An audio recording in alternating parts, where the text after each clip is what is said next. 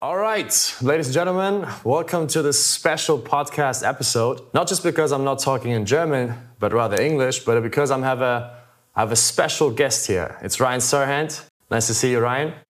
How are you, man? Thank you so much for having me. Yeah, I'm fantastic. It's uh, it's kind of spontaneous. You know, yesterday night I was on my bed. You know, ready to go to bed at 2:46 a.m. and I just texted you via mail. Let's do it, and you were spontaneous enough to do it. So I appreciate you taking the time.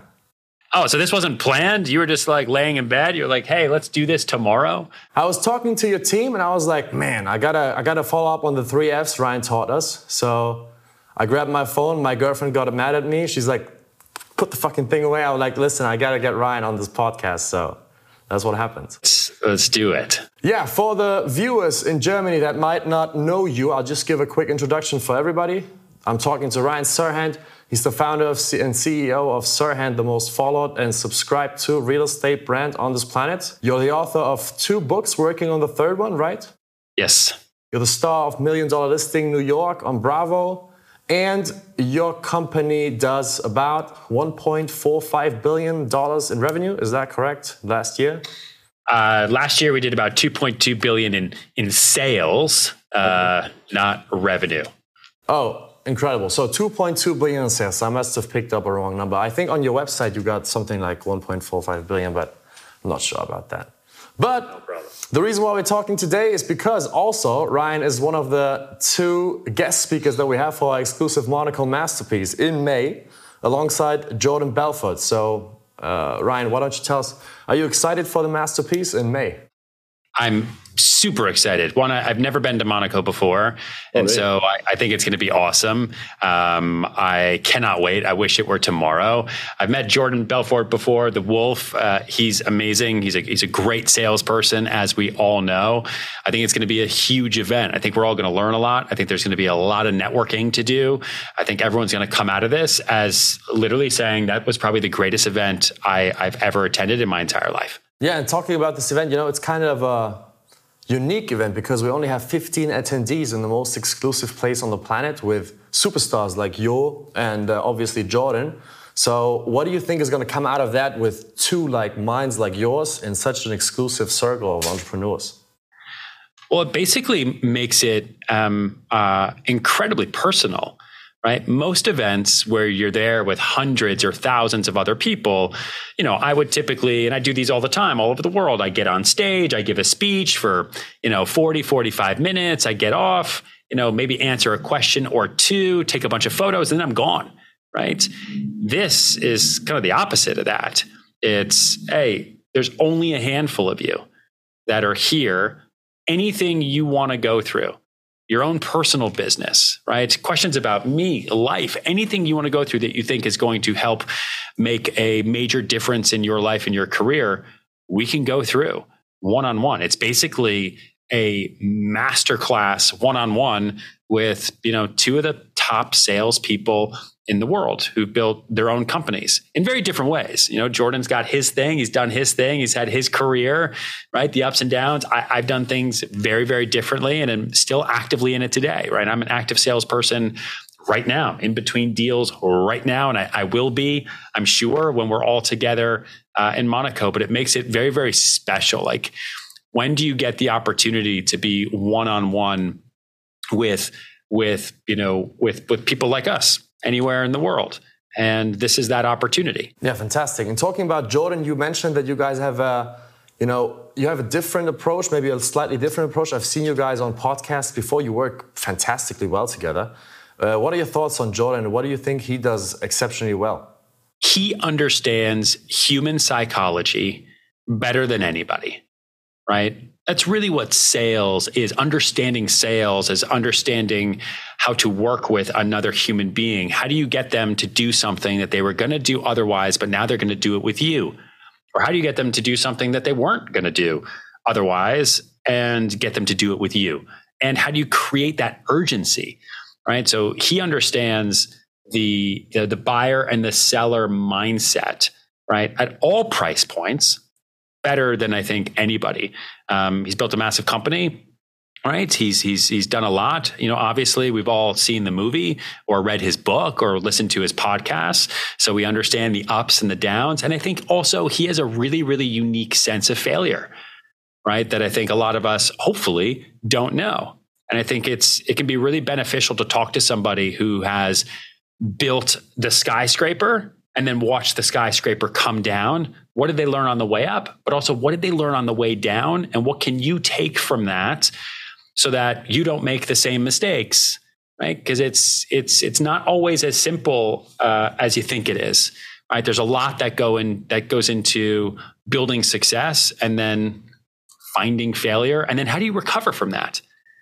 Obviously, Jordan, right, went to prison. Like you know, you know, no one wants to go to prison, but we all have our own failures. We all lose deals, lose clients, lose accounts, have bad weeks, bad months, bad day, bad years how how do you recover from that and keep moving forward? How do you operate as a salesperson and building a career with blinders on, right? Like a like a horse. You don't even want to see what the other side is. You just move forward. Um, and he's really great at all that.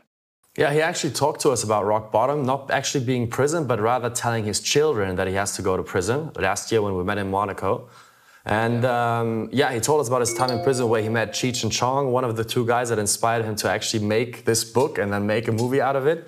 I'm not sure if he's told you, probably he did, right? And um, yeah, that's yeah. something we learned from him as well. Yeah, no, he's he's, uh, he's he's cool. There's a lot to learn. Yeah. So in this type of environment, you know, we with Sales Hacks, my business partners and me, we are kind of known in Germany for creating this three-phase model of building businesses. You know, phase one being the zero to one million dollar mark, which uh, we all dream of as a kid, which is basically all about sales, closing deals. Going then into phase two and building teams. You know, building this structure and going into brand. And something that you did in phase three exceptionally well. You know, focusing on brand and people and being a pioneer and innovating. And for our attendees in Monaco, they're all probably like stuck in phase two, looking to get to phase three. How did you manage in your entrepreneurial career to you know go from phase two to phase three and become a market leader? Was it brand and people, or was it something else? I mean, you kind of nailed it on the head there. It's it's a mixture of building up a personal brand that can carry you to the next phase of your life. So building up a brand that speaks to who you want to be two years from now, not who you were. Mm-hmm right? Because remember, anytime someone comes into interaction with your brand, they're coming into interaction with something that you thought about and created six months ago, a year ago. Like I meet people all the time who are like, "Oh, I just saw that episode of Million Dollar Listing," and I'm like, "Which one?" You know, and it's an episode from six years ago, but that's that's how they know me now, right? They now know me as the person they saw on TV in an episode that I filmed six years ago. Okay. So thinking about the control you have of your brand to elevate you two years into the future so that anytime someone comes into contact with your brand reach in whatever way that is, whether it's physical, whether it's digital, whether it's you, they're seeing who you want to become and not who you were. That's one. And then two was really learning how to use people, the power of leverage. You know how many people I still meet to this day who are like, I, I can do it better than everybody else. I just, I, I'm not a good manager. I'm not good with people. No, no, I, I got to do it all by myself. Okay. If you think you can do it all by yourself, if you think you're going to be the one in the sports team and it's just you with the ball against everybody else, then go for it. Best of luck. But then you can't complain. You're not allowed to complain when it doesn't work out and it doesn't go your way and you're not making the amount of money you want to make as long as you have the right controls, systems, and processes, you can grow infinitely beyond your wildest imagination when you learn to use people the right way and have them become branches of your tree, right? They don't have to replace you as the, the trunk of the tree. They just become branches. Sometimes branches die. Sometimes they fall off. Sometimes they're good. A lot of times they're good, right? If you know how to grow the tree. I understand. So the main two things that we're going to talk about in Monaco for the for the for the attendees is basically building those branches, building the foundation for talented people to come on board, and then how to scale your brand, how to build your brand in the new modern way, because that's obviously something that you're an expert with. You went from television then to social media, now you're dominating there. So I'm pretty sure all our attendees will be uh, very, very, you know, happy to to learn what you what you have in uh, in mind. Yeah, and it's been an interesting transition for me because I, you know, doing television around the world for many many years, you know, is is one very specific type of lead generation, but it's very general. Mm. Right? Like you do a TV show, who knows who's going to see it? Who knows who's going to email you? When was the last time, other than me, when was the last time like you know you or anyone who's watching this or listening to this right now you watched a tv show and you said i'm going to reach out to that person very rarely right social is personal social you can reach out while watching because you can leave a comment you can hit send message send a dm across all platforms I've been able to do so much more business through social than I ever could have done on TV. And they're two separate audiences. You know, I meet people on the street and they're like, "Oh, I love you on TikTok. Your videos are awesome. The properties." like, "Oh, I've been on a TV show for 10 years around the world. Did you ever see it?" And they're like, "No, I don't have TV." so like it's different different people, right? It's different people. There's different ways of of reaching your audience and social gives you that ability to have that control. And I built up now a I mean, I have a 40 person social team, right, called Studios, Serhant Studios. And we've really been able to try to perfect what is content to commerce for whatever it is you sell in 2023 and beyond. And how do you build that as a machine to make you more money? And we'll go through that too.